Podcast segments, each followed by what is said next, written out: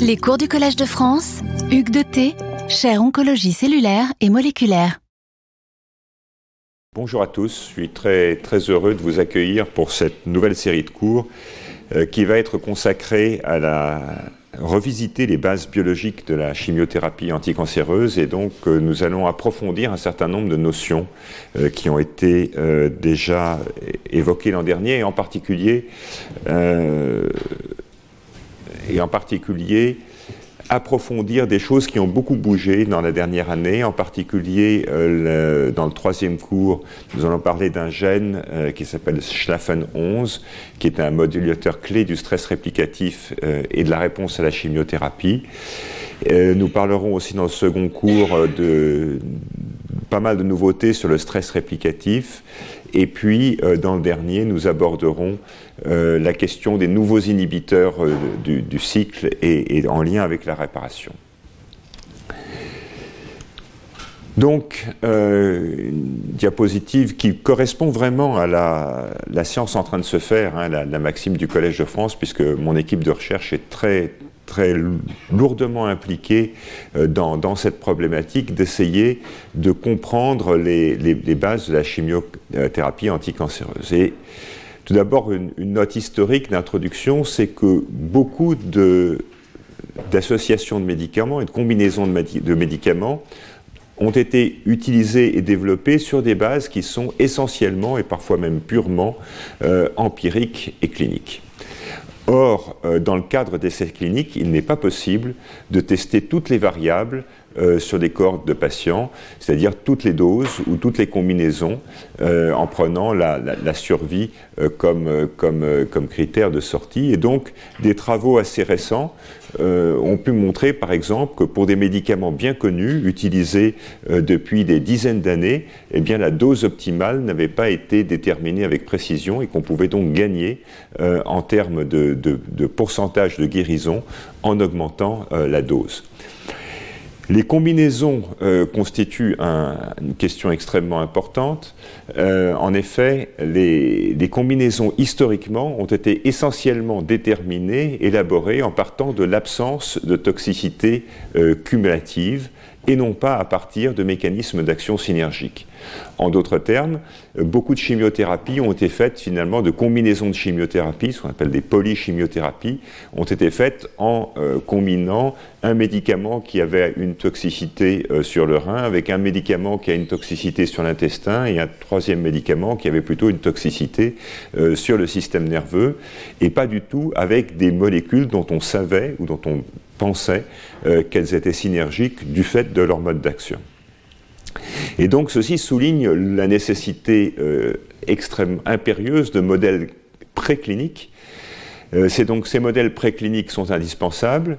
On en a un certain nombre, euh, des, modèles faisant appel à des, animaux, en particulier avec des modèles génétiquement déterminés, ou des, xénogreffes de tumeurs humaines, plus récemment euh, des organoïdes euh, qui permettent donc une expérimentation purement euh, ex vivo, mais à vrai dire, il n'existe pas de consensus sur la validité de ces modèles d'études. Il y a de très nombreuses controverses pour savoir quels sont les modèles les plus utiles, les plus applicables pour tester l'effet de ces différents traitements. Et puis, euh, un, point extrêmement important, c'est qu'il y a extrêmement peu d'études sur ce qu'il se passe vraiment in vivo pendant euh, le traitement des patients. Est-ce qu'on a, euh, en réponse au traitement, une mort autonome, une différenciation, une attaque par le système immunitaire, de la sénescence Toutes ces questions sont des questions qui sont très largement encore ouvertes euh, et qui pose évidemment la difficulté pratique majeure de l'exploration de ces questions. Euh, à l'évidence, on ne va pas rebiopsier une tumeur tous les jours pendant le traitement pour comprendre ce qui se passe. Euh, dans certaines circonstances, et on aura peut-être l'occasion d'en parler dans un prochain cours, en particulier avec des tumeurs liquides, on peut avoir accès aux cellules cancéreuses pendant le traitement.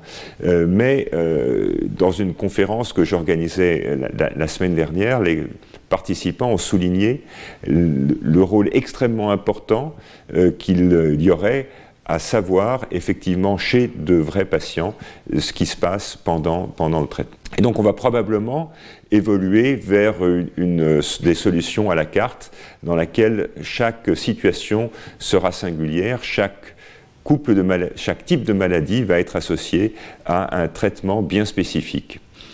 Et c'est l'un des objectifs majeurs euh, du, groupe de recherche que je dirige, en fait, d'obtenir une biologie euh, de la guérison, d'arriver à comprendre en termes formels ce qui se passe lorsque un patient va être euh, guéri avec une chimiothérapie anticancéreuse, avec finalement une remarque qui paraît bien, bien, bien naïve, mais qui s'applique particulièrement bien à cette situation, qui est qu'on ne peut pas optimiser quelque chose qu'on ne comprend pas. Et, et pour l'instant, on a essentiellement, comme je le disais au départ, euh, on s'est reposé sur des tâtonnements cliniques. Alors, un exemple, un exemple tout à fait, tout à fait important tiré de travaux très récemment publiés dans la très prestigieuse revue Cell est de savoir ce qui se passe en fait quand on traite une, une tumeur avec de la chimiothérapie. Ici, il s'agissait d'études sur des lignées cellulaires euh, ex vivo. Et donc, on a depuis toujours un, peu un équilibre entre le, yin et le yang, hein, entre, entre la mort. Et la mort, on va voir qu'elle se, décline suivant toute une série de, formes cliniques différentes. Et puis euh, la sénescence, euh, qui est une forme d'arrêt de prolifération euh, définitive, associée à une hyper des synthèses protéiques très actives, une activité métabolique très active, qui correspond en fait à des signaux de stress. Et, ce que cette étude, euh, publiée il y a quelques années, a montré, c'est que dans cet équilibre finalement entre la mort, la sénescence et puis une sénescence transitoire ou une sénescence définitive, par des approches technologiques extrêmement élégantes que je ne détaillerai pas ici, les auteurs ont pu suivre le devenir de chaque cellule euh, après chimiothérapie. Et en suivant le devenir de chaque cellule, ils ont pu faire la différence entre celles qui allaient mourir, celles qui allaient entrer en sénescence euh, et celles qui vont euh, reprendre leur prolifération ils ont pu montrer que c'était l'expression d'un seul gène, euh, qui est un, gène de régulation du cycle cellulaire qui s'appelle P21, dont on a parlé dans les cours des années précédentes, qui est une cible directe euh, d'une protéine qui s'appelle P53, qui est l'acteur essentiel de la réponse au stress, c'est bien que c'était ce niveau de P21 qui était finalement, dans ce modèle cellulaire, le seul déterminant du devenir euh, à long terme de ces cellules, avec finalement trois situations. Euh, des, cellules qui sont en cycle, et qui donc au moment du traitement par cette forme de chimiothérapie n'expriment pas P21, et elles qui vont toutes euh, rentrer en sénescence définitive.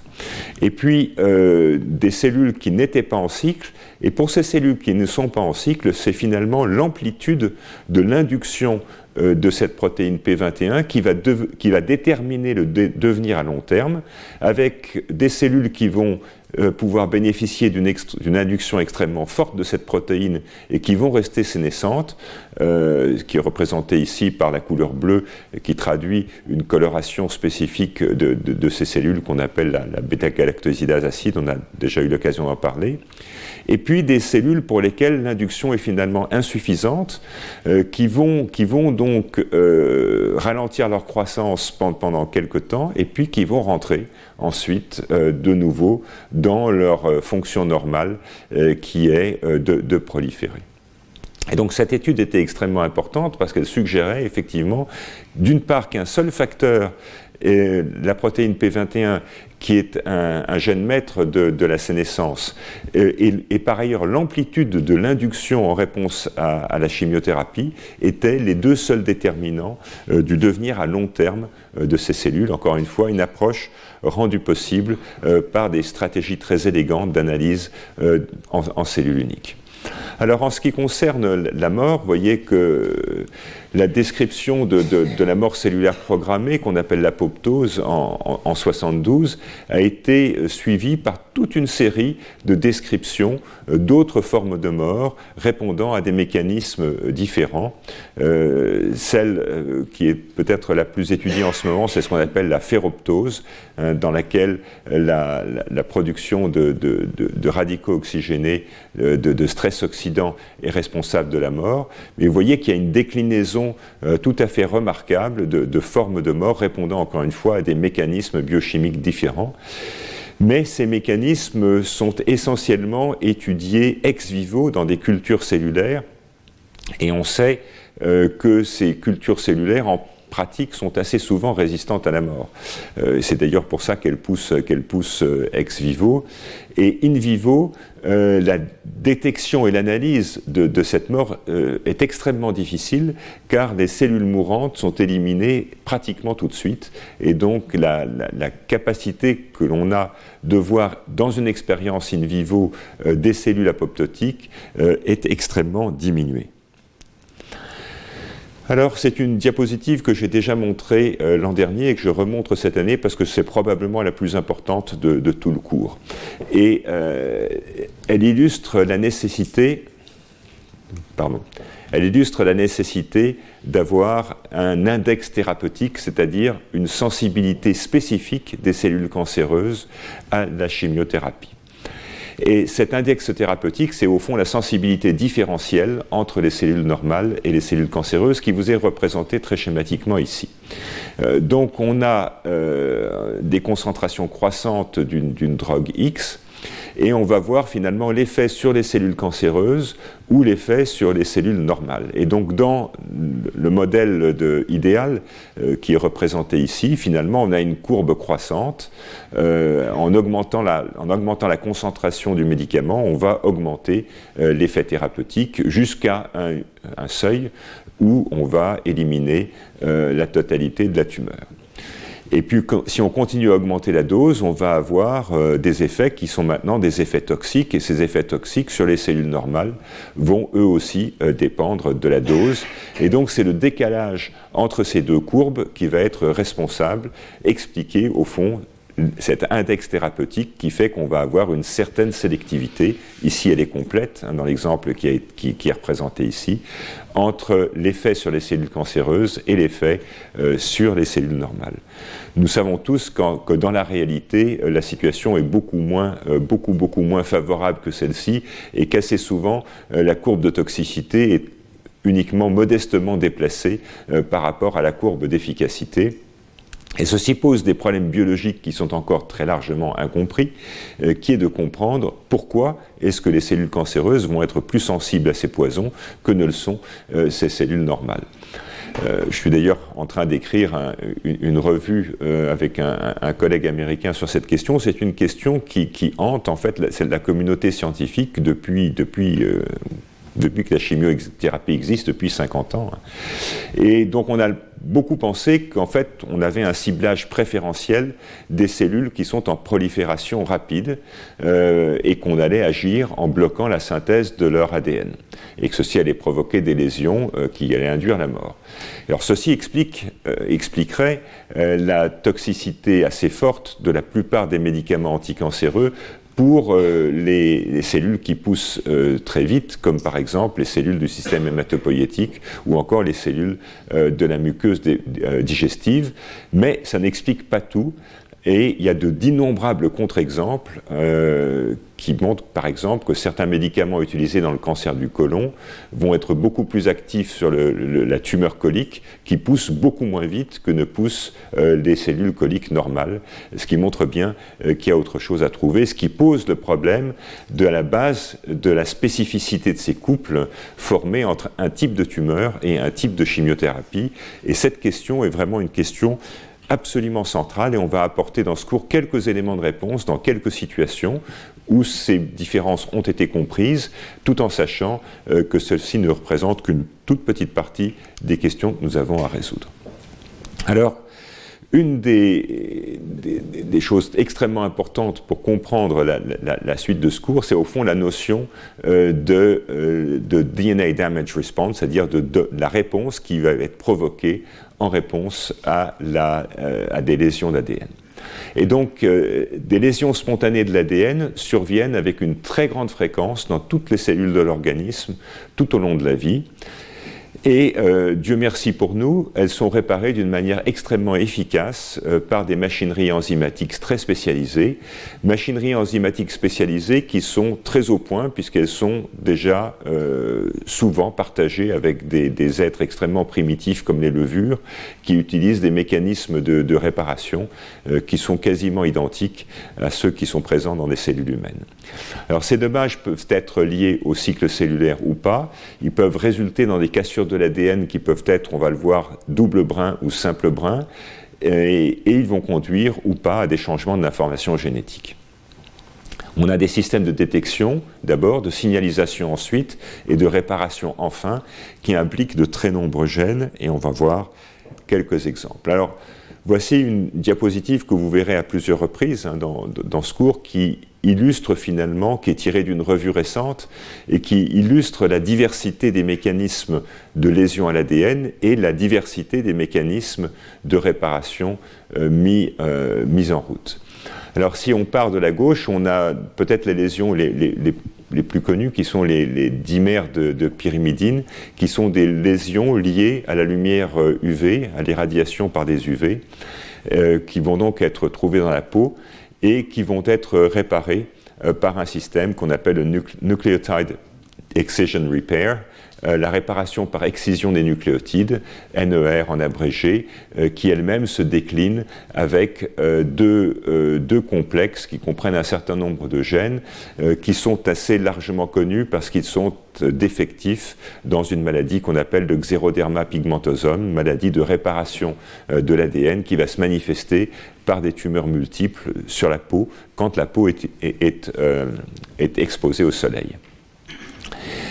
Il y a un deuxième système euh, qui est la, réparation des erreurs de réplication euh, qu'on appelle le mismatch repair. on va le voir dans la prochaine diapositive avec là aussi un, nombre des complexes protéiques qui sont bien, connus et qui vont participer à la réparation de ces défauts. Il y a ensuite euh, la création ou l'existence de, euh, liaisons croisées, euh, crosslink en anglais, hein, entre l'ADN et les protéines, qui peuvent être spontanées ou qui peuvent être favorisées par certains types de traitements anticancéreux, et pour lesquels, là aussi, une machinerie de réparation a été bien, bien étudiée. L'existence de ponts euh, entre deux, de ponts chimiques euh, entre les deux molécules d'ADN, qui là aussi peuvent peut être observés de manière spontanée ou en réponse euh, à des traitements, avec en particulier un groupe de protéines qui sont défectueuses dans la maladie de Fanconi et qui vont contribuer donc à la réparation normale de ce type de lésions qui sont des lésions sévères. Et puis euh, les systèmes de réparation euh, des, bases anormales, avec en particulier ce qu'on appelle le Base Excision Repair, BER. Et puis au fond, la machinerie qui vont peut-être nous intéresser le plus aujourd'hui, euh, qui est celle qui va réparer les cassures de l'ADN, ces cassures se déclinant en deux modèles différents, les cassures simple brin ou les cassures double brin. Et euh, on va voir que ces mécanismes sont extrêmement différents. Les cassures simple brin sont extrêmement fréquentes. On estime qu'elles peuvent atteindre jusqu'à 100 000 cassures par cellule et par jour. Euh, à l'inverse, euh, les cassures double euh, sont beaucoup plus rares. les cassures double brin euh, vont induire des réponses extrêmement sévères dans la cellule et on estime que dans certaines conditions, une seule cassure double brin peut induire la mort de la cellule par apoptose car ces, cassures double brin sont extrêmement délétères. Elles vont conduire à des modifications de, l'expression génétique en particulier. On va voir qu'elles peuvent être réparées par plusieurs systèmes. La combinaison homologue ou euh, le, non-homologous end joining, euh, NHJ en, résumé. Alors, assez rapidement, quelles sont les anomalies des bases? Eh bien, vous voyez qu'il y a plusieurs, de nombreux systèmes de, réparation hein, qui ont été très bien caractérisés. Euh, les premiers sont euh, les systèmes de réparation de la méthylation des bases, essentiellement des résidus euh, de, guanine, pour lesquels il existe deux, systèmes bien caractérisés qui vont permettre le nettoyage de ces bases anormales. Les anomalies des bases peuvent être euh, là aussi, donc avec un mécanisme enzymatique relativement simple, euh, relativement direct, qui d'ailleurs euh, peut être mis en défaut dans, certains, dans, certaines tumeurs comme les gliomes.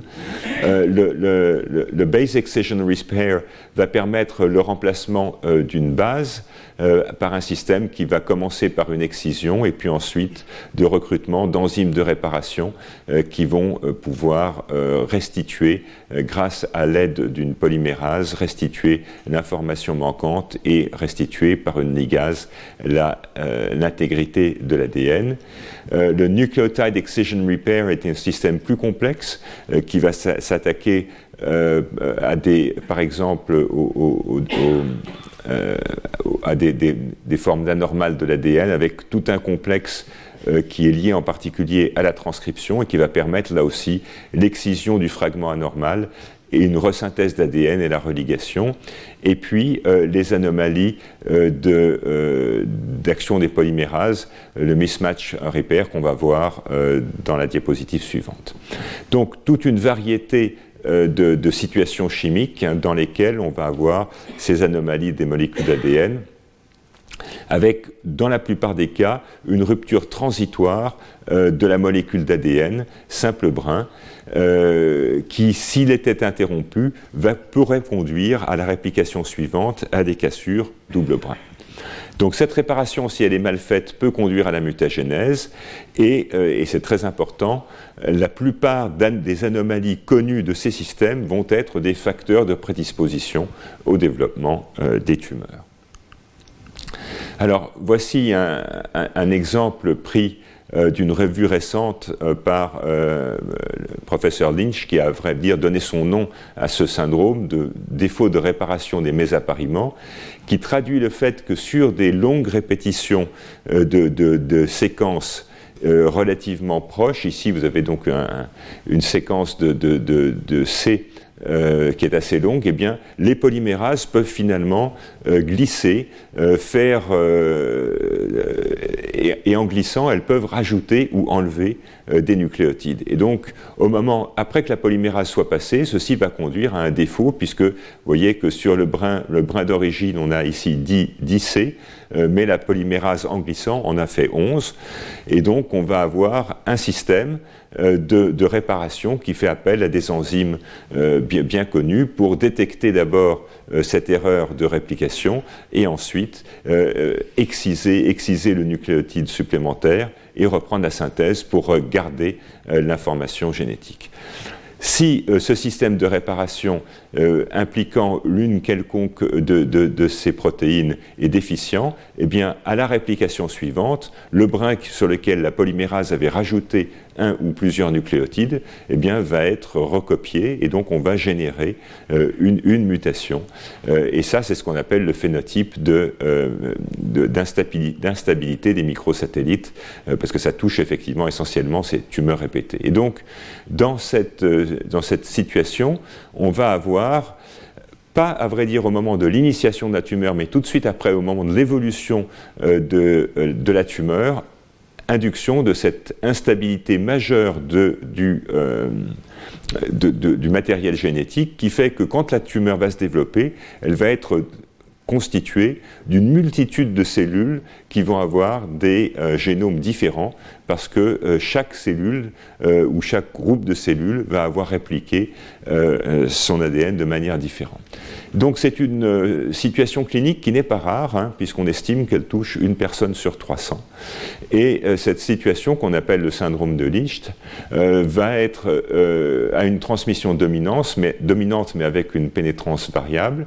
Elle va pouvoir toucher beaucoup d'organes avec une augmentation euh, du risque de développement, euh, en particulier du cancer euh, colorectal, mais aussi du, cancer de l'endomètre, pour lesquels vous voyez que chez les patients atteint de ce syndrome, on va avoir une augmentation très significative. Vous voyez par exemple des cancers de l'endomètre hein, avec une, augmentation de pratiquement de, 40 fois de, de, l'incidence. Et, d'autres tissus également pour lesquels des augmentations sont réelles mais, plus modestes. Alors ce qui est important en termes de, clinique, d'une part, c'est de connaître, de connaître et d'identifier ces, sujets de manière à pouvoir les suivre euh, cliniquement de manière extrêmement rapprochée. Euh, mais on, sait aujourd'hui euh, que cette instabilité du patrimoine génétique va conduire donc à de très nombreux changements du, génome qui vont être responsables de la création de néo-antigènes et que ces néo-antigènes vont être en fait être extrêmement immunogéniques et on sait donc aujourd'hui que ce type de tumeur répond particulièrement bien aux, aux immunothérapies, sont certainement les tumeurs de choix pour les immunothérapies parce qu'elles sont, du fait de leur instabilité génomique, particulièrement, euh, particulièrement riches en, en néo-antigènes. Alors si on reprend euh, ce, schéma maintenant, on va s'intéresser aux, cassures simple brun. Et donc ces cassures simple brun sont extrêmement fréquentes. On peut avoir jusqu'à 100 euh, 000 cassures par cellule et par jour. Et donc c'est absolument énorme. Et pour arriver à, réparer ça, euh, il y a des systèmes extrêmement performants.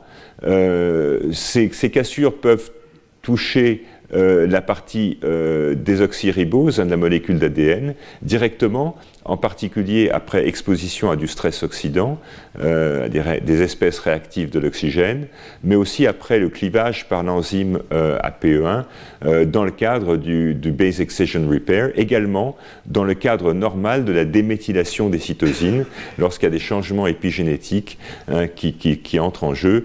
Dans, dans, la déméthylation des cytosines, il y a une étape transitoire de cassure simple brun qui peut être donc une fragilité pour la cellule.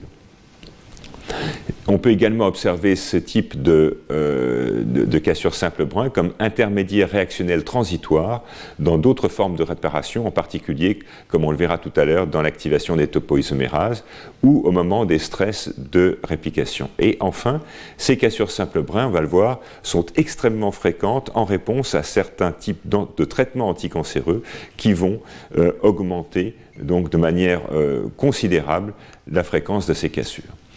Alors, quel est le système de réparation qui est mis en route en réponse euh, à ces euh, cassures simple brun Eh bien, euh, c'est une modification par des, protéines qu'on appelle des, PARP.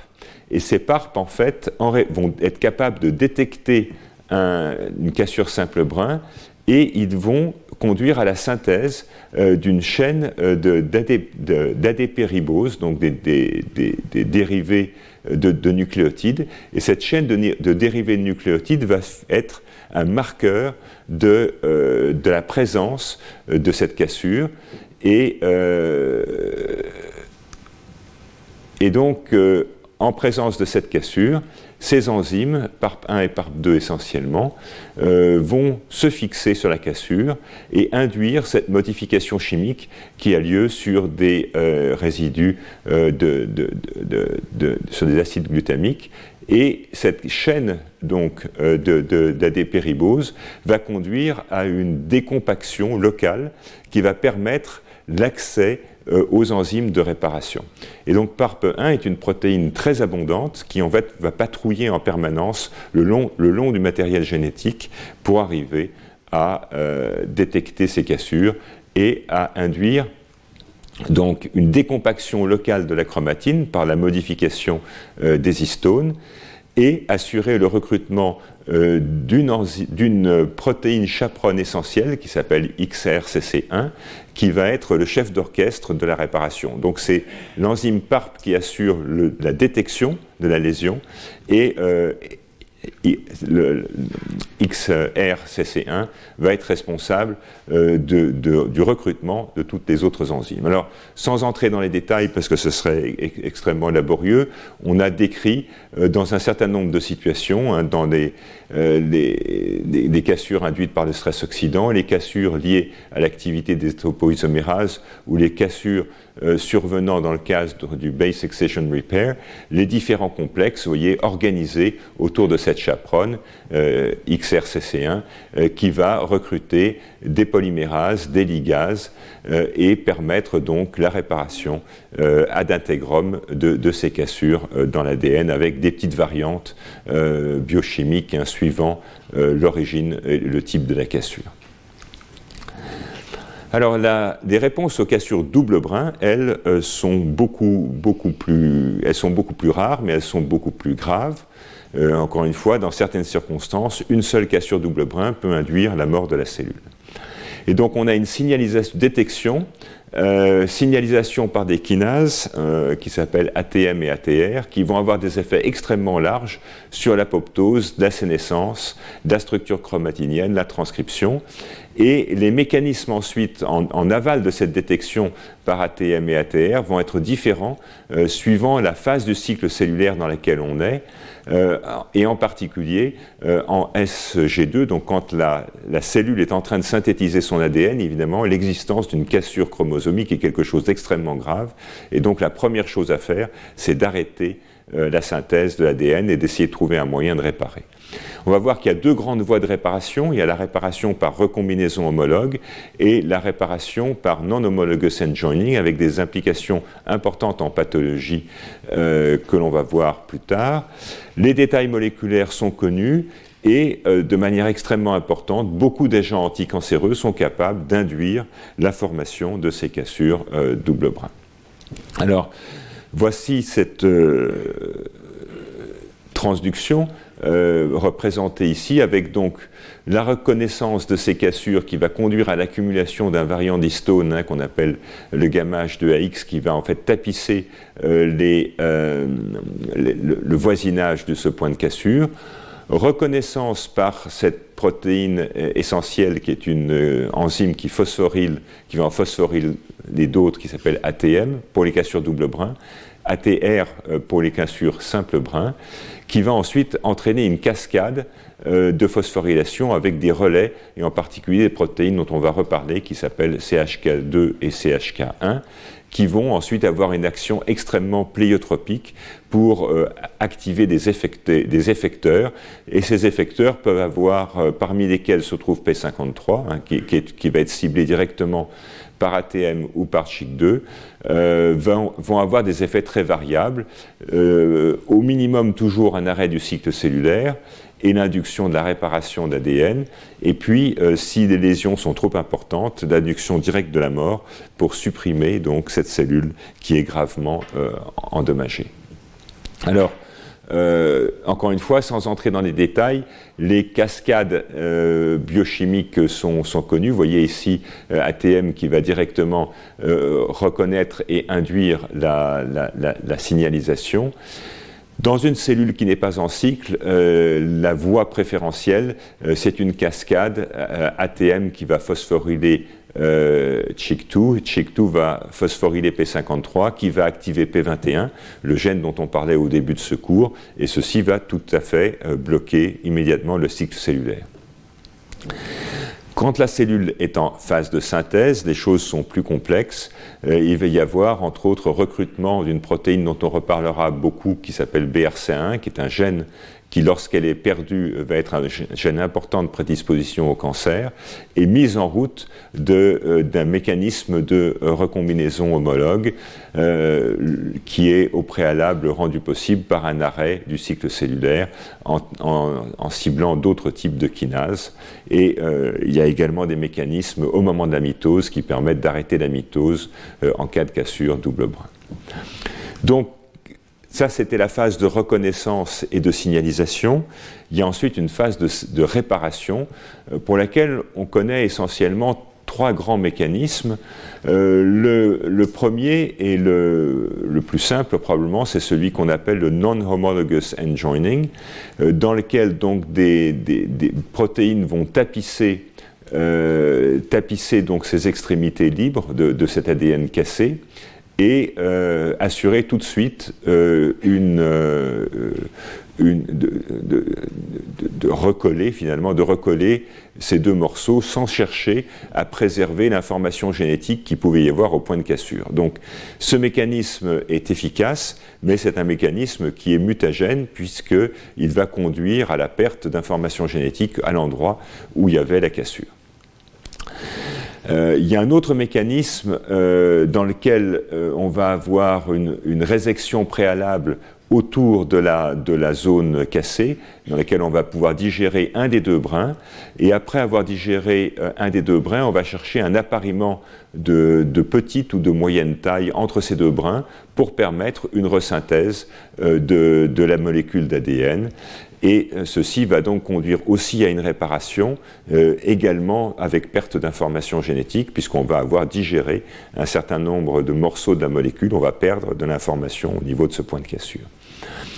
Le mécanisme le, plus fiable est, un mécanisme qui est mis en route essentiellement euh, pendant la phase S du cycle cellulaire, dans lequel il va y avoir aussi une résection euh, au niveau du point de cassure. Euh, on va tapisser ces points de cassure par des, protéines qui vont permettre de protéger ces extrémités, qui s'appellent RPA et RAD51, peu importe. Ce qui est très important, c'est que la cellule va aller chercher finalement sur, un autre, sur l'autre chromosome homologue la bonne information génétique de manière à réparer de manière précise et fidèle euh, cette cassure. Et on va donc, euh, à la suite de ce processus, se retrouver, grâce à la mise en route de cette recombinaison homologue, et vous comprenez bien sûr ce que veut dire homologue dans ce cas-là, c'est qu'on a été chercher l'autre copie du gène pour pouvoir réparer euh, de, manière, fiable, on va avoir une, reconstitution euh, parfaite euh, ad intégrum de, de, cette information génétique. Et de manière importante, l'ensemble de ce mécanisme nécessite ces deux protéines voisines qu'on appelle BRCA1 et BRCA2, qui sont des gènes importants de prédisposition à certaines formes de cancer lorsqu'ils sont perdus. On va y revenir. Donc ça, c'est ce qui se passait au niveau de la cellule. Euh, il faut bien voir comment ça se passe au niveau de l'organisme. Et donc, il va y avoir une, euh, après un stress lié à une des cassures d'ADN, des mécanismes adaptatifs dont on vient de parler, une adaptation qui va être cette réparation.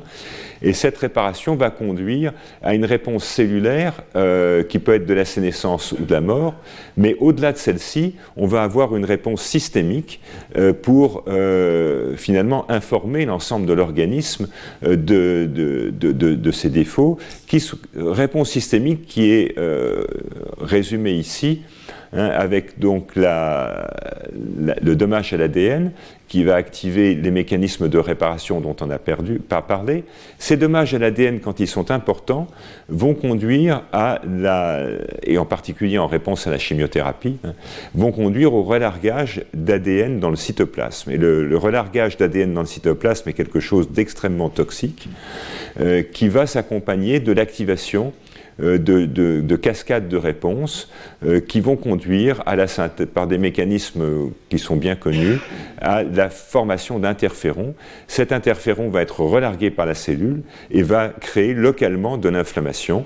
Cette inflammation dans des cellules myéloïdes euh, va participer finalement au recrutement d'autres cellules et en particulier des lymphocytes qui vont permettre dans certains cas une élimination de cette cellule. Cette cellule est reconnue comme ayant souffert, elle est considérée comme dangereuse, et donc euh, l'organisme, par la, coopération finalement de ces cellules myéloïdes et de ces lymphocytes, va permettre l'élimination.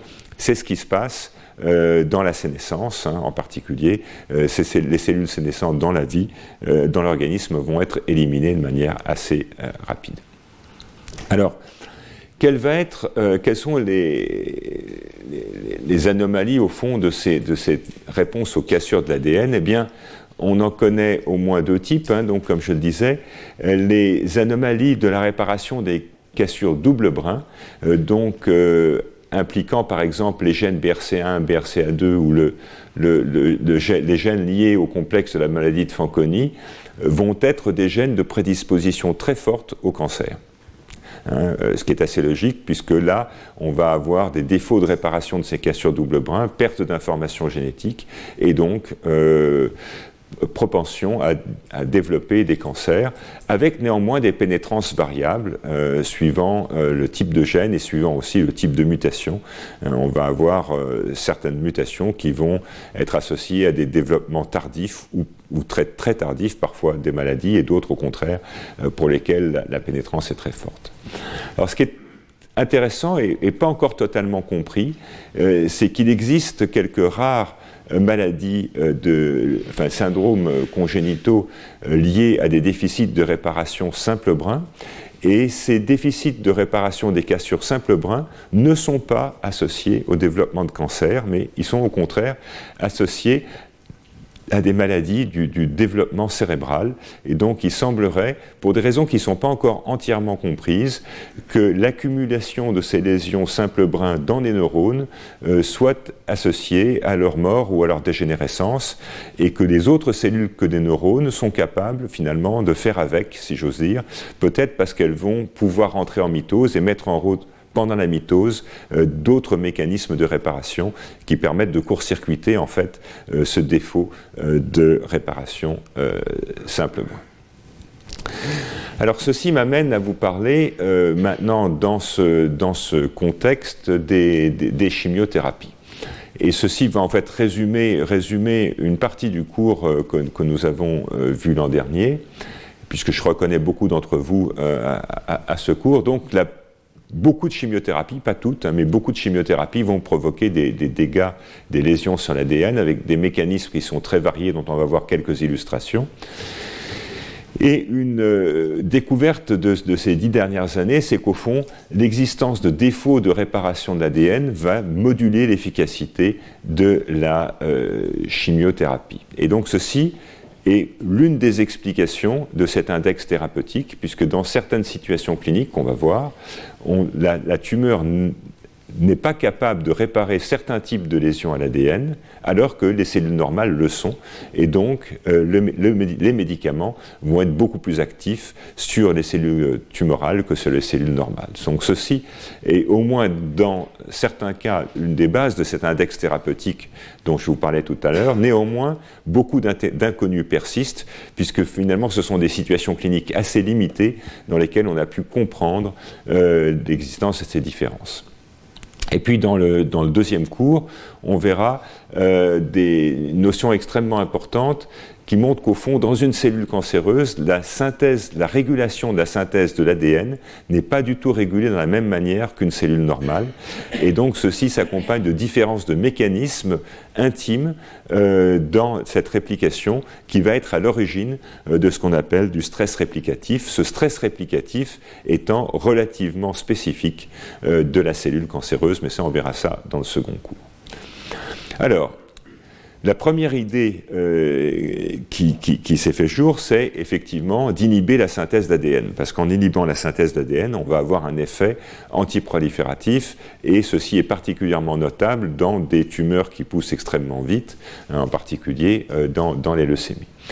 Et donc, euh, ça a été l'occasion de réaliser, au fond, que dans une cellule, dans beaucoup de cellules, euh, la quantité de nucléotides disponibles dans la cellule est en fait limitante. C'est-à-dire qu'on avait pensé pendant longtemps euh, que dans ce grand sac qu'est la cellule, il y avait tous les ingrédients euh, pour pouvoir synthétiser de l'ADN, et on sait qu'en dehors d'une phase S programmée, ça n'est pas le cas, et donc la quantité de nucléotides qui est disponible pour la synthèse d'ADN n'est pas toujours suffisante, et que ceci va conduire à du stress. Et de manière tout à fait intéressante, on en parlera peut-être à la fin du, dernier cours, il y a là un parallélisme tout à fait intéressant avec les infections virales. Et on sait que beaucoup euh, de, stratégies antivirales, beaucoup de, gènes de contrôle des infections virales, ce qu'on appelle des facteurs de restriction, beaucoup de ces facteurs de restriction sont des, des gènes qui vont en fait amoindrir la quantité de nucléotides disponibles dans une cellule, de manière à ce que le virus ne puisse pas se répliquer simplement parce qu'il ne trouve pas les briques dont il a besoin euh, pour euh, synthétiser ses ADN. Donc, euh, on va voir quelques illustrations à travers des médicaments anticancéreux bien connus. Hein. Il y a plusieurs voies parallèles pour inhiber la synthèse des désoxynucléotides et donc de l'ADN. on a réalisé plus, plus récemment qu'en fait, euh, cette stratégie de baisse euh, de la quantité de, nucléotides touchait pas seulement les synthèses d'ADN, mais que ça touchait aussi assez souvent les synthèses d'ARN, puisqu'on va également avoir une déplétion avec certains médicaments des ribonucléotides, et donc on va diminuer euh, la capacité de la cellule à créer de l'ARN messager. Alors, d'une manière qui ne vous surprendra pas, ces analogues de nucléotides sont particulièrement actifs lorsque les cellules sont en phase de synthèse, puisque c'est justement à ce moment-là qu'elles ont besoin de nucléotides. Et donc, on va avoir une action privilégiée pendant la phase S du cycle cellulaire. Et donc, ces médicaments vont cibler les cellules tumorales en croissance rapide, en particulier les leucémies. Et ces médicaments ont fait partie des tout premiers médicaments anticancéreux qui ont été actifs par voie générale euh, dans, dans, cette, euh, dans cette indication. Alors quand on commence à réfléchir aux mécanismes, eh bien les mécanismes sont un peu plus complexes qu'on avait pu l'imaginer au départ. Hein. Au départ, on s'était dit simplement on bloque la synthèse d'ADN, donc euh, la molécule s'arrête. En fait, on sait que c'est plus compliqué que ça puisque dans certains cas, ça va conduire à une synthèse d'ADN qui possède des bases anormales, et ces bases anormales vont être à l'origine euh, de cassures, par exemple, secondairement, euh, ou de mise en route de mécanismes de réparation qui vont chercher à éliminer ces bases anormales qui ont été euh, incluses dans la molécule d'ADN. Alors, ce raisonnement que je vous ai présenté pour euh, la phase S du, cycle cellulaire, donc quand on est en synthèse, euh, en fait, il s'applique également à la réparation en dehors de la phase S, et on sait que quand on est confronté, par exemple, en dehors d'un contexte de synthèse, euh, à une cassure d'ADN, eh les mécanismes qui vont permettre la réparation là aussi ont besoin de nucléotides et que de temps en temps ces nucléotides ne sont pas suffisants et, donc même en dehors du contexte euh, de synthèse de l'ADN au moment de la division cellulaire, la quantité de nucléotides qui va permettre la réparation des lésions peut être limitante et que ceci va donc, dans certains cas, être un facteur euh, de spécificité euh, pour, les cellules cancéreuses. Très rapidement, dans le cours de l'an dernier, on a parlé du méthotrexate, hein, un, des tout premiers médicaments euh, anti, antileucémiques qui va agir donc sur une, enzyme qui s'appelle la dihydrofolate euh, réductase, qui est une des enzymes d'entrée euh, dans la, synthèse du, DNTP. ensuite, on a également des analogues de pyrimidine avec le 5-fluorouracil qui va cibler la, la kinase. L'aracé, qui est un des, produits les plus utilisés dans le traitement des leucémies euh, aiguës euh, myéloïdes, qui va cibler l'ADN polymérase, euh, la gemcitabine, qui va cibler la ribonucléotide réductase, donc une enzyme essentielle pour régler euh, la quantité de nucléotides à l'intérieur des cellules, la 5-azacitidine qui va cibler euh, la DNA euh, méthyltransférase, on en reparlera plus tard dans le cours, des, analogues de, base purique comme la 6-mercaptopurine ou, d'autres composés comme la fludarabine. Et vous allez voir que de manière assez intéressante, un certain nombre de ces produits qui sont de structures très différentes ciblent pourtant la même enzyme comme la ribonucléotide réductase hein, qui peut être ciblée euh, par plusieurs euh, médicaments différents et qui est en fait utilisée dans des contextes cliniques très différents. Et donc on ne comprend pas toujours la base de cette spécificité. Hein. pourquoi est-ce que des inhibiteurs qui vont cibler la même enzyme vont avoir au fond des activités dans des situations cliniques euh, assez, différentes donc la première, première grande classe de médicaments, euh, ce sont les alkylants. Après, pendant la seconde après les inhibiteurs de synthèse, les alkylants, eux, sont des, euh, espèces chimiques extrêmement réactives qui vont euh, se fixer et, endommager la molécule d'ADN en créant des liaisons chimiques inappropriées. Euh, les deux plus connus sont le cisplatine euh, et l'endoxan, la cyclophosphamide. Et on sait qu'ils peuvent créer toutes sortes d'anomalies chimiques sur la molécule d'ADN, avec euh, la réalisation, par exemple, de pontages entre plusieurs nucléotides sur le même brin, ce qu'on appelle des, des pontages intrachaînes, ou alors des pontages entre des, nucléotides sur deux brins différents. Évidemment, si on crée une liaison covalente entre ces deux brins différents, eh bien toute la chimie de l'ADN qui, doit permettre la séparation des deux brins ne se fait plus, et donc on va bloquer aussi bien les processus de transcription que de réplication. Et puis on sait aussi que ces mêmes euh, médicaments peuvent créer des, pontages croisés entre des protéines et l'ADN. Et ces pontages croisés entre protéines et ADN vont être bien sûr des obstacles majeurs pour euh, euh, l'expression génétique, la réplication euh, ou la transcription. Donc, ces alkylants bivalents vont conduire à des lésions extrêmement différentes. On ne sait pas vraiment quelle est la cible clé. Est-ce que ce sont les complexes ADN-ADN euh, ou ADN-protéines En sachant que, par exemple, pour le platine, moins de 10% euh, du platine est lié sur l'ADN, donc 90% euh, va être lié sur des protéines ou sur de l'ARN, donc sur d'autres types de composés chimiques.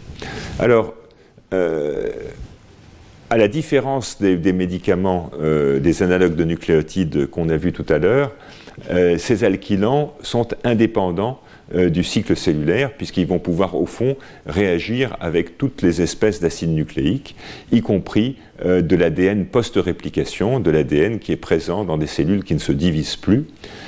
Et il va cibler particulièrement des régions qui sont connues pour être mal réparées, mal réparables, euh, comme par exemple les extrémités des télomères, hein, le bout des chromosomes. On sait que là, il y a une topologie très particulière au bout des chromosomes qui ne permet pas une, réparation facile de ces euh, zones, et donc euh, on sait que ces zones sont particulièrement sensibles aux alkylants. Euh, il y a également une toxicité euh, rénale aiguë qui a été décrite euh, avec le cisplatine et dont il a été montré qu'elle se rattachait à des anomalies mitochondriales. Et effectivement, ces alkylants peuvent cibler d'autres formes que l'ADN nucléaire. Ils peuvent cibler l'ADN mitochondrial en particulier. Et on sait là aussi que la réparation des ADN au sein de la mitochondrie est beaucoup plus complexe qu'elle ne l'est au sein du noyau. Et on va voir, et c'est au fond assez logique, euh, que la réponse aux alkylants est bien meilleure pour des tumeurs qui ont des défauts de réparation de l'ADN. Euh, ça paraît relativement intuitif, effectivement, que quand on, quand on va agresser comme ça cette molécule d'ADN, eh bien, si la cellule a des déficits dans des enzymes de réparation, eh bien, les lésions vont être plus importantes. Et c'est effectivement euh, ce qui a été observé euh, au niveau biologique comme au niveau clinique. Et donc, ceci démontre que le ciblage de l'ADN nucléaire participe effectivement à la réponse thérapeutique. Alors, comme on peut s'y attendre aussi, euh, ces alkylants euh, vont avoir des effets à long terme sur les cellules souches, hein, des cellules qui ne, se, qui ne se divisent pas, mais qui restent tout à fait sensibles évidemment à ces attaques chimiques euh, de la molécule d'ADN. Et en particulier, on va avoir une toxicité germinale qui, en fonction des doses, peut conduire à des stérilités post-traitement. Alors, comment est-ce que c'est, comment est-ce que ces lésions de l'ADN vont être euh, réparées, eh bien, ça dépend au fond du type, de lésion. Et euh, tant qu'on a des adduits qui soient d'ailleurs intrachaînes ou interchaînes, on va pouvoir avoir des réparations euh, relativement simples par le nucleotide excision repair ou la, translation synthesis, pour lesquels on connaît euh, des gènes euh, qui peuvent être, euh, qui peuvent être mutés et qui vont affecter la réponse à ces produits. Euh, la chose la plus complexe, c'est évidemment les, euh, les, cassures double brin, cassures double brin qui vont venir au fond de tentatives de réplication euh, d'une cellule qui avait des modifications chimiques profondes de cette molécule. Et au moment où on essaye de répliquer, on va induire des cassures. Et donc, en réponse à ces cassures double brin, c'est le système de recombinaison homologue qui va être mis en route. Alors, on sait aujourd'hui que les voies de réparation de l'ADN, et en particulier le couple cassure double, double brin et recombinaison homologue, euh, jouent un rôle e-, extrêmement important dans la réponse aux, cisplatines, mais on verra que c'est aussi le cas pour d'autres alkylants et les inhibiteurs de topoisomérase.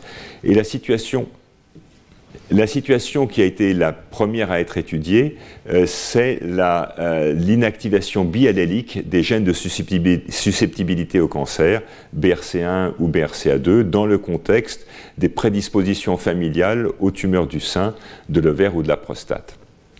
Et euh, dans ces cas-là, comme on va le voir sur la diapositive suivante, la tumeur, mais pas les cellules normales, vont présenter un défaut de réplication de l'ADN par recombinaison homologue, et ceci évidemment fournit une illustration parfaite de ce euh, contexte euh, d'index thérapeutique que je vous mentionnais. Alors, euh, petite illustration de, cette situation euh, clinique hein, qui, qui n'est pas rare.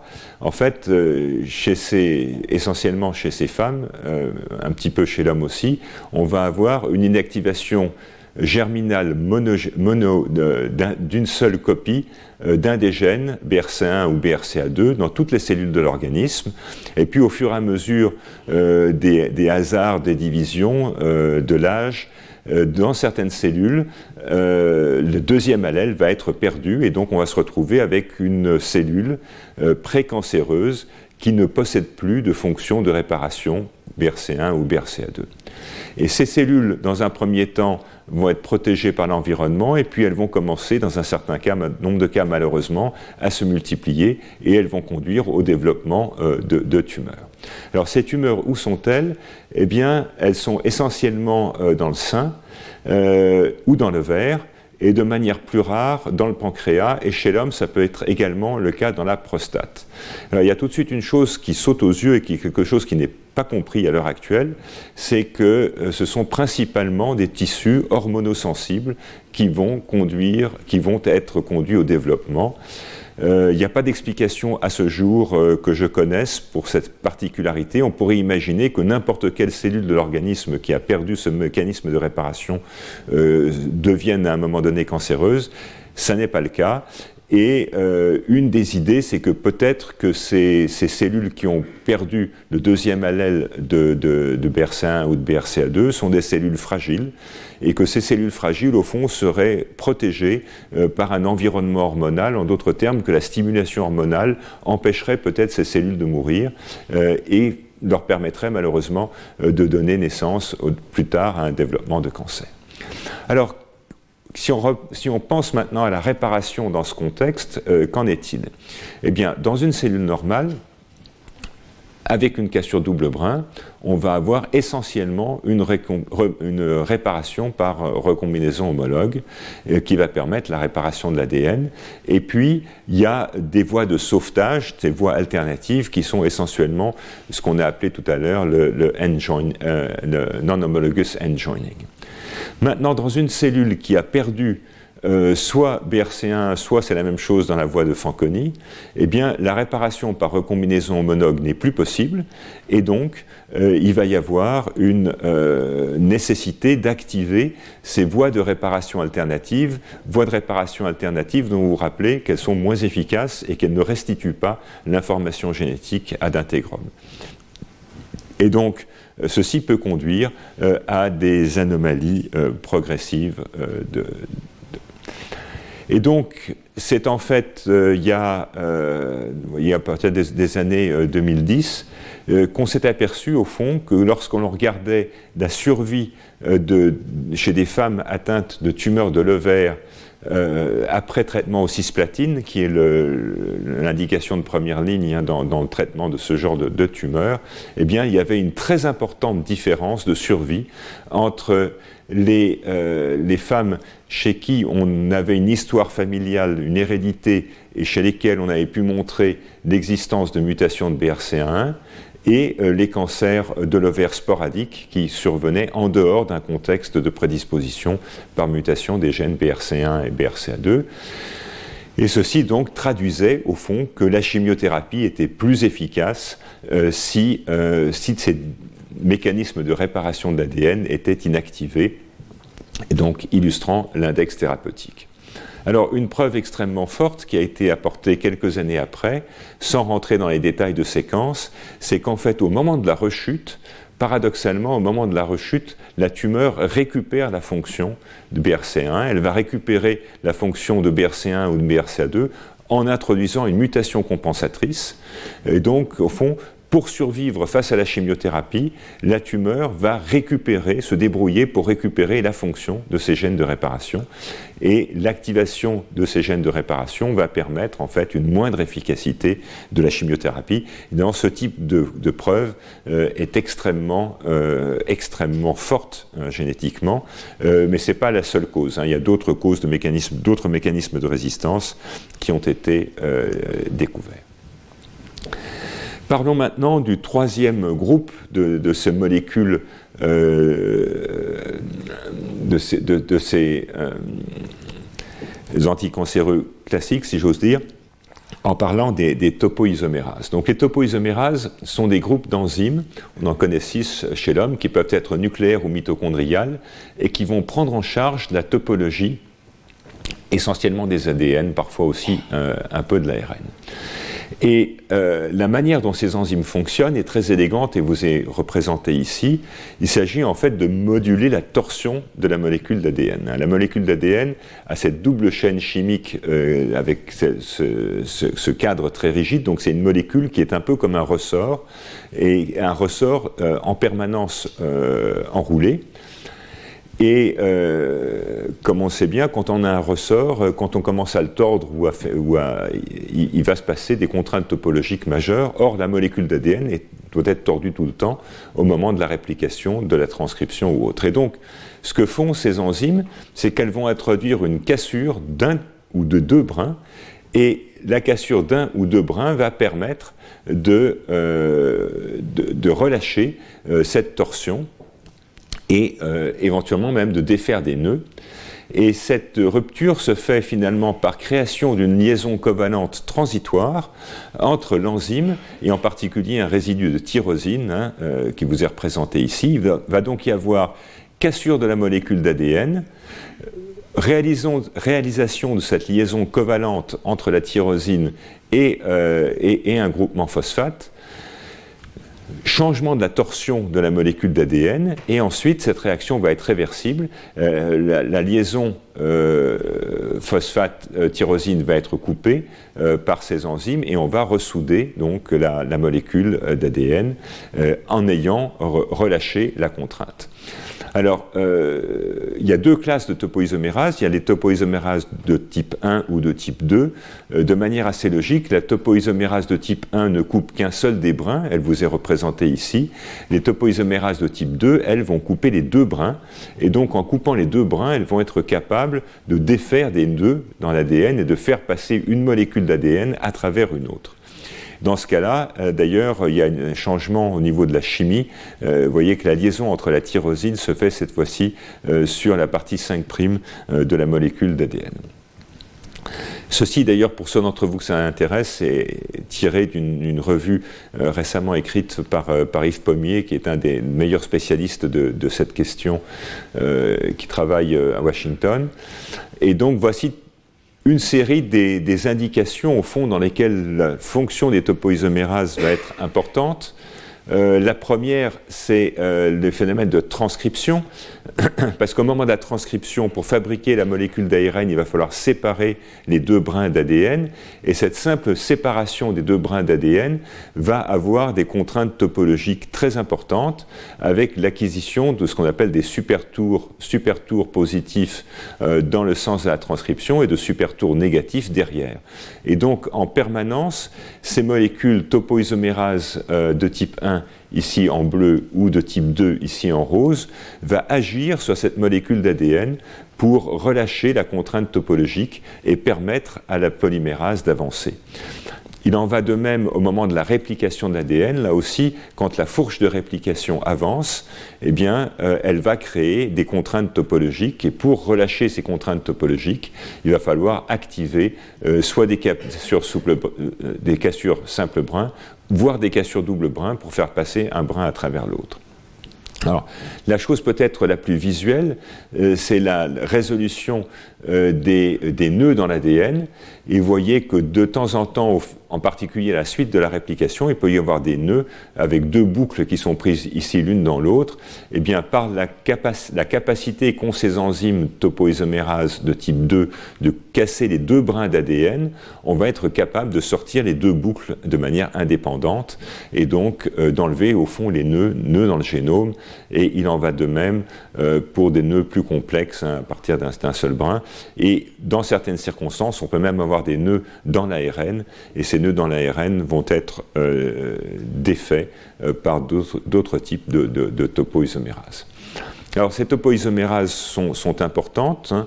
On, connaît des mutations qui vont affecter leur fonction chez l'homme. On connaît euh, des effets de l'inactivation euh, sur des lignées cellulaires. On connaît également les effets euh, chez les souris en, inactivant la fonction du gène chez la souris.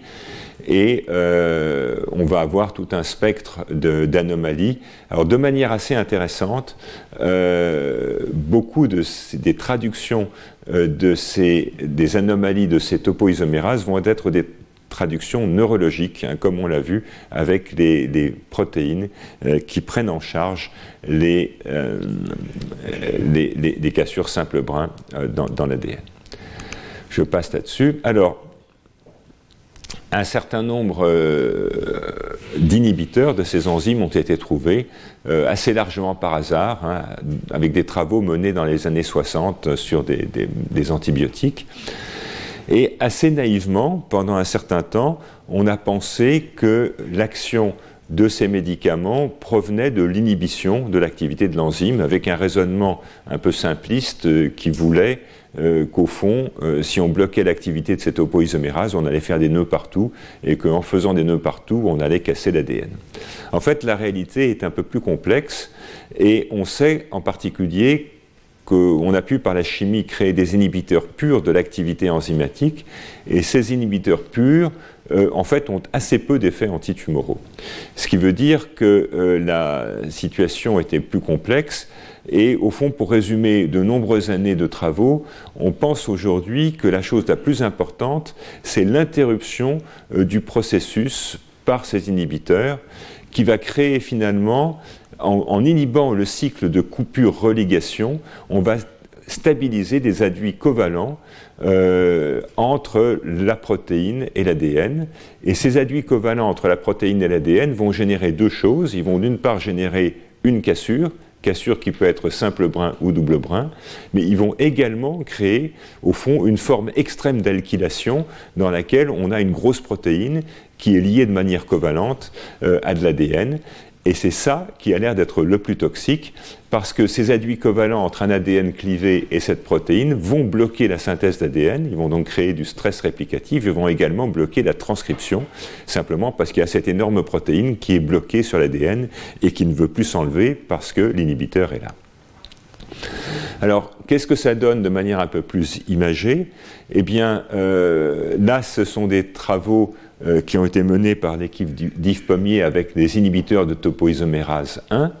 Et donc, ces inhibiteurs de topoisomérase 1, euh, voyez ici avec l'exemple de la camptotécine, qui est un, anticancéreux qui a cette propriété-là. En fait, la camptotécine va se mettre en plein milieu de, du complexe entre l'ADN que vous voyez ici en vert la protéine, la topoisomérase 1, euh, qui arrive ici par son résidu de tyrosine lié de manière covalente transitoire à l'ADN, eh bien en fait, en mettant cet inhibiteur au milieu, on va bloquer la situation.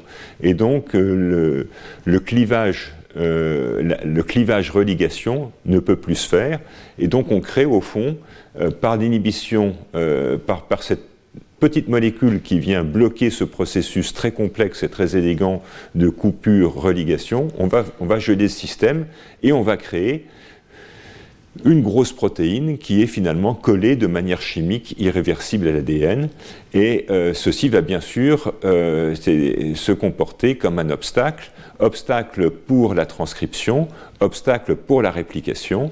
Et quand une fourche de réplication va arriver à cet endroit-là, eh bien, euh, dans le meilleur des cas, les choses vont s'arrêter, se bloquer, et on va avoir euh, ce qu'on appelle un retour de fourche pour essayer de créer une structure, de structure stable euh, qui va laisser le temps de réparer cette anomalie. Ou au pire, si la transcription est très la réplication pardon, est très vigoureuse, eh bien on va répliquer jusqu'au point de cassure, et en répliquant jusqu'au point de cassure, on va créer de facto une cassure double brin, avec toutes les conséquences que ça a en termes d'activation de, de voie de mort. Donc, le cas de cette topoisomérase 1 a été euh, bien étudié, et en particulier chez la levure. Et euh, lorsque l'on a des levures qui sont euh, topoisomérase KO, donc qui n'ont plus de topoisomérase, eh bien, ces levures euh, qui sont défectueuses, qui n'expriment pas le gène de la topoisomérase 1, en fait, sont complètement résistantes à la camptotécine.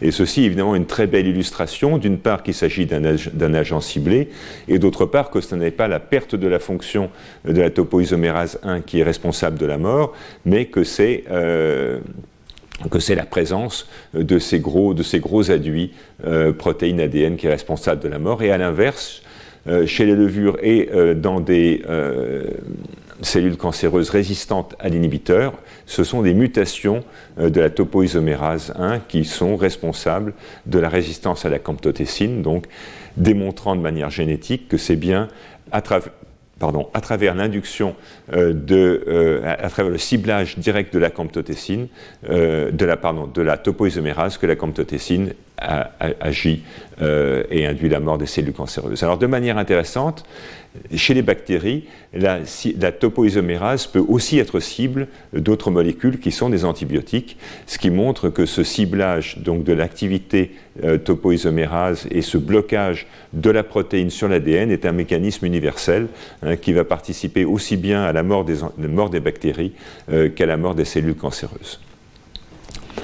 Alors, euh, quand on a ces gros deux aduits, finalement, on a deux voies d'évolution. Euh, la première, ça peut être l'activation de P53 euh, et la mort, et ça c'est favorisé, comme on le verra dans le troisième cours, euh, par la présence d'une protéine également découverte par Yves Pommier qui s'appelle Schlaffen 11. Et puis, dans le contexte favorable de la, au moins pour la, réplication de la cellule, on peut avoir digestion, digestion de ce gros aduit ADN protéine par des voies biochimiques euh, qui sont assez bien caractérisées. Et après avoir digéré euh, cet aduit protéique, on va pouvoir bien réparer, réparer les cassures avec les voies euh, dont on a déjà parlé, et en particulier la, recombinaison homologue ou, ou les PARP. Donc ça, c'était la situation pour les topoisomérases 1. Les topoisomérases 2 euh, sont ciblés par un autre anticancéreux extrêmement important qui s'appelle l'étoposide. Et donc l'étoposide euh, va interrompre ce cycle euh, de la topoisomérase 2. Donc je vous ai expliqué que la topoisomérase 2, elle est capable de casser les deux brins de l'ADN. Et étant capable de, de, casser les deux brins d'ADN, elle va en fait pouvoir faire passer un fragment d'ADN à travers un autre. Et ceci se fait par euh, un mécanisme qui est assez bien compris et caractérisé, dans lequel ce complexe de topoisomérase va d'abord se saisir d'une molécule d'ADN et l'immobiliser. Il va ensuite se saisir d'une deuxième molécule d'ADN. Il va les mettre en contact l'une avec l'autre. Il va casser, casser euh, la, euh, la séquence bleue, casser sur les deux brins, ce qui permet de faire passer l'autre brin intact à travers et cet autre brin intact va être libéré. Et ceci est le processus qui permet de défaire les nœuds, hein, comme on l'a vu, comme on l'a vu tout à l'heure. Et l'étoposide euh, va interagir, va éviter le relargage hein, du deuxième brin. Il va donc, en bloquant euh, ce relargage, stabiliser euh, cette forme dans laquelle on a ces deux, ces deux brins d'ADN liés de manière extrêmement étroite à ce, complexe protéique. Alors, euh, avec les inhibiteurs de topo 2, on a des cassures d'ADN double brin, même en l'absence de réplication. Et de manière intéressante, et on en avait un peu parlé l'an dernier, euh, ces cassures double brin favorisées par les inhibiteurs de topoisomérase vont souvent euh, survenir dans des zones spécifiques du génome et en particulier euh, des zones qui sont liées à l'organisation topologique euh, de l'ADN au sein du noyau. Et l'an dernier, nous avions longuement parlé des translocations induites par l'utilisation d'inhibiteurs de topoisomérase qui se manifestent de temps en temps cliniquement comme des leucémies après un premier traitement pour un premier cancer la réparation de l'ADN se fait également en, plusieurs temps, avec une phase de protéolyse et une phase de réparation. Euh, on y reviendra tout à l'heure. Alors, dans la suite des, chimiothérapies historiques euh, se trouvent les, antibiotiques. Et donc, euh, dans les années 50-60, il y a eu de grands efforts pour essayer de caractériser des nouveaux antibiotiques. Et dans ces nouveaux antibiotiques, on a pu définir une classe d'antibiotiques qui avait également des propriétés anticancéreuses. Euh, L'actinomycine D, par exemple, la doxorubicine, euh, qui est très très largement utilisée en clinique, la mitomycine, et il y en a beaucoup d'autres. Et à cet égard, euh, les dérivés du platine ont également des propriétés antibiotiques euh, qui sont tout à fait notables. Alors, beaucoup de ces antibiotiques sont des intercalants de l'ADN, et ces intercalants de l'ADN vont modifier l'expression des gènes en changeant la topologie de l'ADN par l'intercalation. Et les plus connus, donc les anthracyclines, comme la doxorubicine, sont également des inhibiteurs de topoisomérase 2. Ils ont également des effets sur les mitochondries et sur la traduction euh, protéique, ce qui pose évidemment la question de la euh, contribution respective de chacun de ces effets au pouvoir anticancéreux. Donc, euh, les anthracyclines, comme la doxorubicine, sont des intercalants. Vous voyez ici une représentation de la molécule d'ADN avec les deux brins les deux brins d'ADN, les plateaux de base, et vous voyez que cette molécule est un intercalant, elle va se se glisser en fait horizontalement entre les bases. Se glissant entre les bases, elle va modifier euh, la topologie de l'ADN.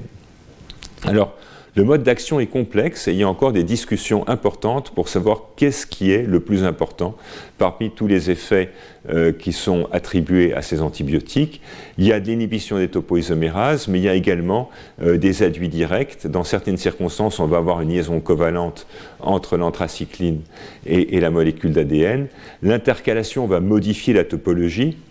Il va également y avoir des effets sur les mitochondries et ces effets sur les mitochondries pourraient être responsables des effets de la synthèse d'espèces réactives de l'oxygène qui sont extrêmement bien connus en réponse à, ces anthracyclines.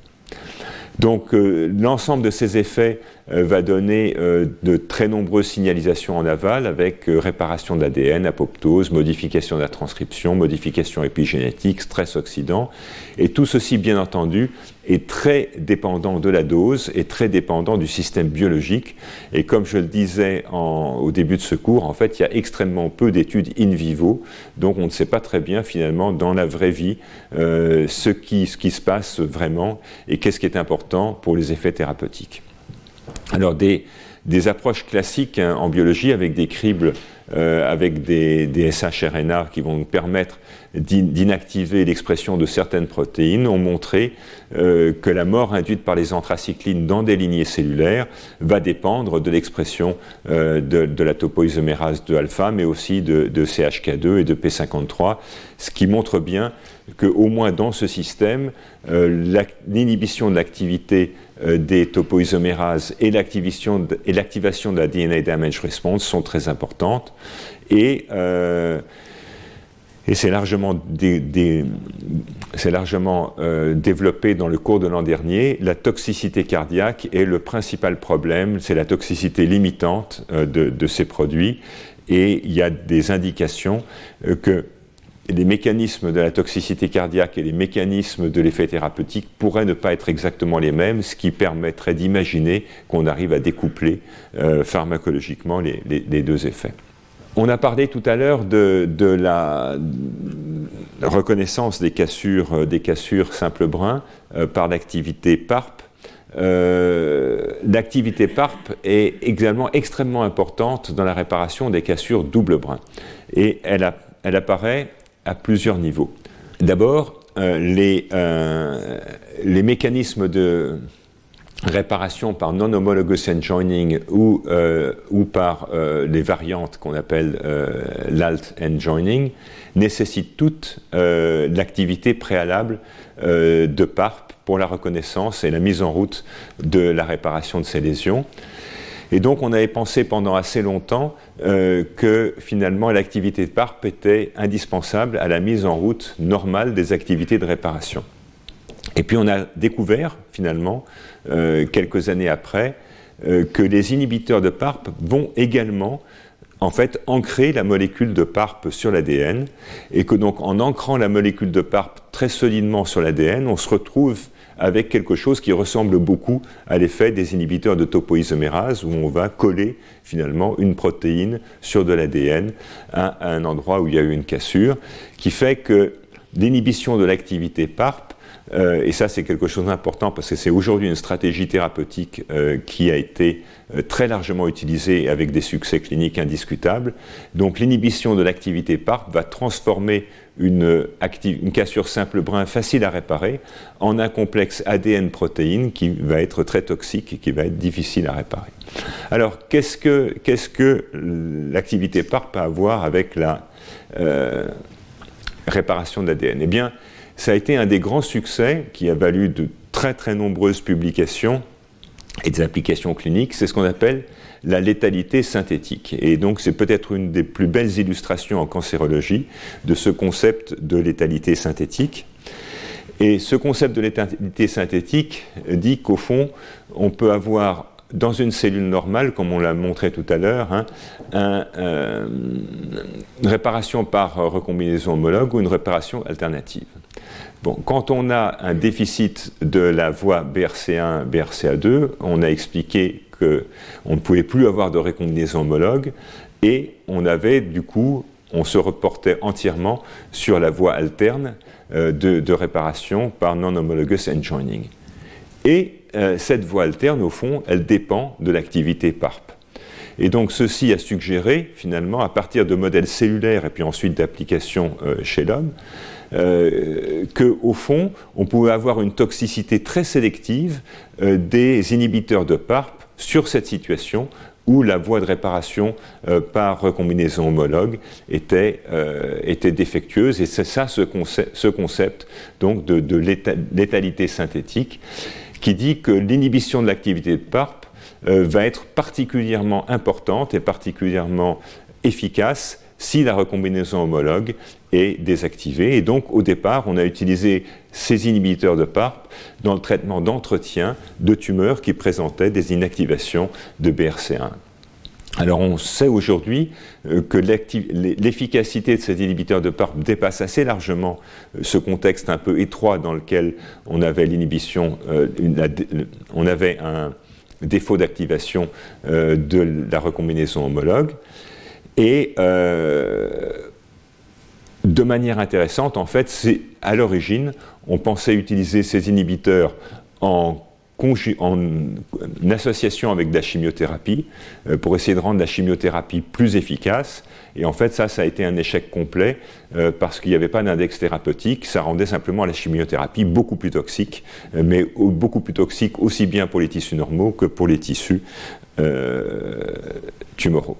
Et donc, euh, ça a été un, très grand succès clinique. Hein. Euh, voilà une publication du, New England Journal qui montre que dans le traitement d'entretien de patientes euh, qui avaient été d'abord traitées par du cisplatine, donc c'est des patientes qui avaient un cancer de l'ovaire, qui ont été traitées par du cisplatine, euh, qui, allait, qui a priori bien, mais donc on savait qu'il y avait un risque de rechute non négligeable. Et eh bien donc euh, en en comparant donc des patients à qui on donnait un placebo ou des patients à qui on donnait cet inhibiteur de PARP, vous voyez qu'il y a un, y a un effet absolument majeur hein, de, de prolongation de la survie qui traduit le fait que les, quelques cellules euh, tumorales qui restent euh, vont, euh, ont besoin de cette activité PARP pour pouvoir se diviser et, que donc ce traitement d'entretien qui a très peu de toxicité va permettre de retarder ou voire d'annuler la rechute de, de, la tumeur. Et de manière tout à fait remarquable, l'efficacité, la preuve biologique du mécanisme de cet effet est venu par l'étude de, de euh, donc euh, de cellules. Alors dans ce cas-là, c'était pas des, Ici, c'est fait en fait sur de l'ADN, euh, de l'ADN circulant, et donc dans de l'ADN circulant qui traduit en fait de l'ADN qui est relargué par des cellules cancéreuses qui sont devenues résistantes, eh bien, on va trouver exactement la même chose que tout à l'heure. On va trouver des mutants révertants, c'est-à-dire qu'on va les cellules cancéreuses qui se sont remises à pousser en présence de l'inhibiteur de PARP sont des cellules qui ont récupéré la fonction de BRCA1. Et donc, comme on a récupéré la fonction de BRCA1, on n'a plus d'index thérapeutique et donc on n'a plus d'efficacité euh, sélective sur ces cellules euh, tumorales. Alors, euh, les euh, dernier, dernier exemple finalement, et qu'on développera plus longuement dans le quatrième cours, ce sont euh, des agents hypométhylants, et donc euh, en particulier un produit qu'on appelle l'azacitidine, qui est utilisé dans certaines formes de leucémie ou de syndrome préleucémique. et cette azacitidine, en fait, va conduire au piégeage d'une enzyme qui est une enzyme cette fois-ci de déméthylation. Ce n'est plus une topoisomérase, c'est une enzyme qui est responsable de la déméthylation euh, de l'ADN. Et en fait, ce que, ce que fait euh, euh, cet analogue de nucléotide, c'est qu'il va piéger la, la méthyltransférase sur l'ADN et en piégeant cette molécule sur l'ADN, euh, il va conduire à sa dégradation complète. Et la dégradation complète euh, de cette molécule va conduire en fait à une déméthylation progressive, puisque tout simplement euh, l'enzyme qui assure la reméthylation après la réplication disparaît. Et donc au fur et à mesure de la réplication, ces marques de méthylation vont se diluer et on va obtenir donc une déméthylation qui est à l'origine euh, euh, d'une différenciation et probablement aussi d'une sénescence. Les mécanismes ne sont pas très bien connus, mais en fait des travaux très récents qui ont été publiés euh, cette année montrent que le mécanisme est probablement plus complexe et qu'on rejoint en fait la même thématique que celle que je viens de vous illustrer de manière répétée, euh, de création d'un aduit entre les protéines et l'ADN, et que ces aduits ADN-protéines vont gêner euh, la réplication. Alors, en, conclusion, des, mécanismes de médicaments d'origine extrêmement divers qui ont été trouvés par des approches euh, qui n'étaient pas du tout concertées, hein, comme le cisplatine, les inhibiteurs de topoisomérase, les antibiotiques, les inhibiteurs de PARP, les agents déméthylants, conduisent tous à la stabilisation d'intermédiaires réactionnels stables entre l'enzyme et l'ADN, ces intermédiaires réactionnels stables constituant des obstacles à la réplication ou à la transcription, et ceci va générer du stress réplicatif. Et euh, les déterminants de la sensibilité à ces médicaments, qui encore une fois sur le papier n'ont rien à voir euh, dans leur mode d'action, sont en fait en partie communs, avec en particulier l'implication de, de, la recombinaison homologue et euh, des mécanismes de résistance qui sont parfois partagés. Et ceci donc pose la question de savoir quel, quand on a ces gros aduits de protéines qui sont fixés de manière extrêmement étroite à la molécule d'ADN, comment est-ce que la cellule s'en débarrasse? Eh bien, pour ça, il y a eu des travaux, encore une fois, assez récents, qui ont élucidé un certain nombre des voies biochimiques qui permettent de dégrader ces complexes. Et donc, Ceci est encore pris euh, d'une revue très récente, vous voyez, elle date de l'an dernier, euh, d'Yves Pommier, euh, qui montre l'existence d'au moins quatre voies différentes. On ne va pas rentrer dans les détails, mais avec une, voie qui nous intéresse parce que c'est un mécanisme de dégradation qui a été découvert au laboratoire, hein, qui implique donc la, formation de, chaînes, de chaînes d'un dérivé d'ubiquitine qui s'appelle SUMO et une ubiquitination secondaire. Et donc ces mécanismes biochimiques qui vont permettre la dégradation de ces, de euh, ADN protéines euh, en réponse à la camptotécine pour la topoisomérase 1 ou à des toposides euh, pour euh, la topoisomérase 2 sont des mécanismes qui sont largement conservés hein, dans toutes ces formes de dégradation de ces aduits protéines ADN. Il y a d'autres voies qui ont été décrites. Et donc une fois que la cellule s'est débarrassée de la plus grosse partie de la protéine, elle va ensuite pouvoir faire activer des enzymes qui vont cliver euh, cliver en particulier la liaison euh, tyrosine phosphate, ce sont ces enzymes TDP1 ou TDP2, et ensuite mettre en route des enzymes de dégradation de l'ADN pour pouvoir ensuite avoir un fragment d'ADN sans protéines qui va pouvoir être réparé de manière assez standard. Et puis pour conclure, euh, des études là aussi tout à fait récentes ont montré euh, qu'il y avait des mécanismes différents euh, pour se débarrasser de ces aduits protéines ADN, suivant que la cellule est en cycle ou pas en cycle. En fait, de manière assez logique, hein, quand la cellule est en train de répliquer, elle va avoir une machinerie, une machinerie enzymatique qui va être différente au voisinage de ces obstacles, et donc elle va pouvoir se débarrasser de ces obstacles en utilisant des voies biochimiques qui ne sont pas les mêmes euh, que quand euh, il s'agit d'ADN post-réplicatif. Et donc on connaît bien maintenant euh, ces mécanismes qui sont des mécanismes de nettoyage finalement, hein, de nettoyage de, ces molécules d'ADN, sachant que une des découvertes finalement relativement euh, surprenantes hein, de ces dernières années, c'est comment est-ce que tous ces médicaments très très différents finalement passeraient peut-être par une voie finale commune euh, qui serait la création de ces aduits euh, ADN protéines qui vont bloquer réplication, transcription et que c'est peut-être là que se trouve une des clés pour la compréhension de leur mécanisme voilà ce que je voulais vous dire aujourd'hui. Et donc, on se retrouve la semaine prochaine pour parler de stress réplicatif et puis également euh, de, la question de l'épuisement des nucléotides et comprendre pourquoi est-ce que l'épuisement des nucléotides conduit à des mécanismes de synthèse d'ADN qui sont différents entre les cellules normales et les cellules euh, cancéreuses. Je vous remercie beaucoup. Retrouvez tous les contenus du Collège de France sur www.colège-2-france.fr.